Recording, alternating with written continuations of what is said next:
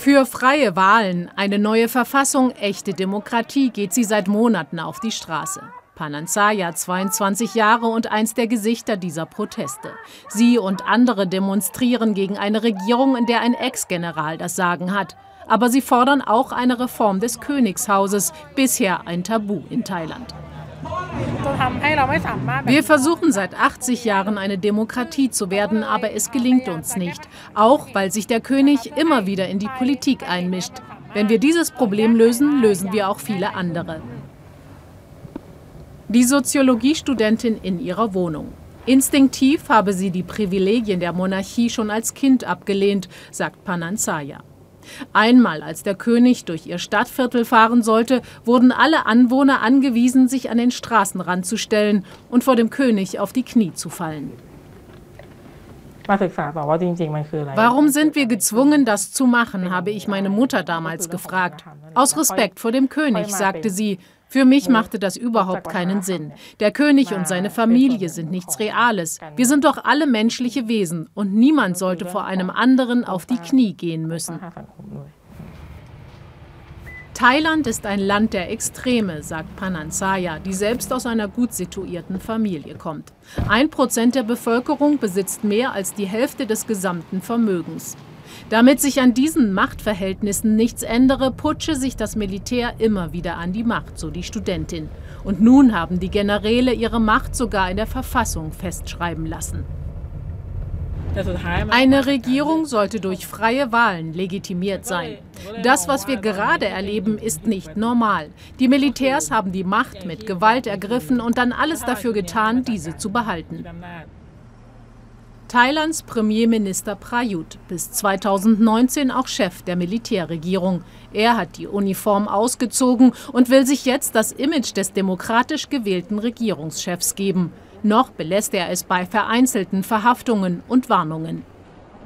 Wenn es allen Seiten darum geht, die andere Seite niederzuringen, wird unser Land zusammenbrechen. Dann wird jeder in einem Land in Aufruhr und Flammen leben. Wenn das passiert, frage ich mich, was ich dann wohl tun soll.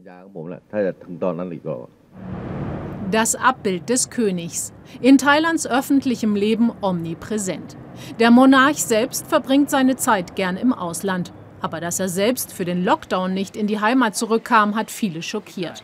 Unser Land leidet unter den wirtschaftlichen Folgen der Covid-Pandemie, sagt die Studentin. Wir sollten auch das stetig steigende Budget des Königs diskutieren dürfen. Er führt mit dem Geld der Steuerzahler ein glückliches Leben in Europa.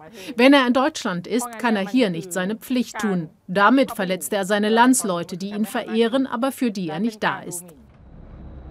Doch Widerstand kommt nicht nur von den Universitäten. Das ist Benja Marpron, 15 Jahre alt und Gründerin der Bewegung Bad Students, ungezogene Schüler. Sie prangern ein Schulsystem an, das wie ein Abbild einer feudalistischen Gesellschaft wirkt. Unterdrückung, Obrigkeitsdenken, zum Teil sogar Schläge. Selbst der Haarschnitt ist vorgeschrieben und das wollte Benja Marpron nicht mehr mitmachen. Mitten in Bangkok setzte sie sich auf einen Stuhl mit einer Schere vor sich und dem Schild diese Schülerin verletzt die Schulregeln, weil sie lange Haare und einen Pony trägt. Sie dürfen sie bestrafen. Niemand sollte gezwungen sein, seine Haare zu schneiden. Das verletzt die Menschenrechte und hat nichts in einer Demokratie zu suchen.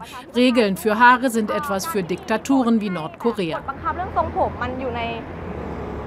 Die Aktion hatte Erfolg, die Vorschriften wurden gelockert. Doch die Schülerin sagt, wir stehen erst ganz am Anfang. Und sie gehört zu einer neuen Generation, die selbstbewusst ihre Rechte einfordert.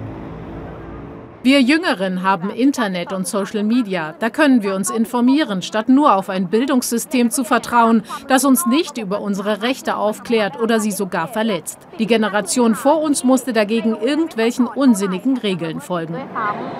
Benja Mapon bei der Demonstration. Sie hat keine Angst, obwohl sie riskiert, im Gefängnis zu landen, genau wie Panansaya wegen Majestätsbeleidigung. Das Gesetz dazu muss abgeschafft werden, steht in dem Brief an den König, den Panansaya hier an den Polizeichef übergibt.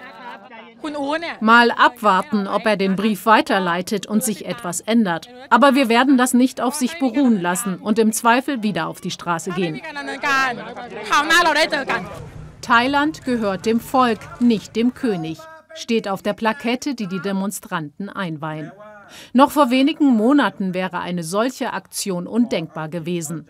Doch ein König mit Heiligenstatus, diese Zeiten sind für viele junge Thailänder vorbei.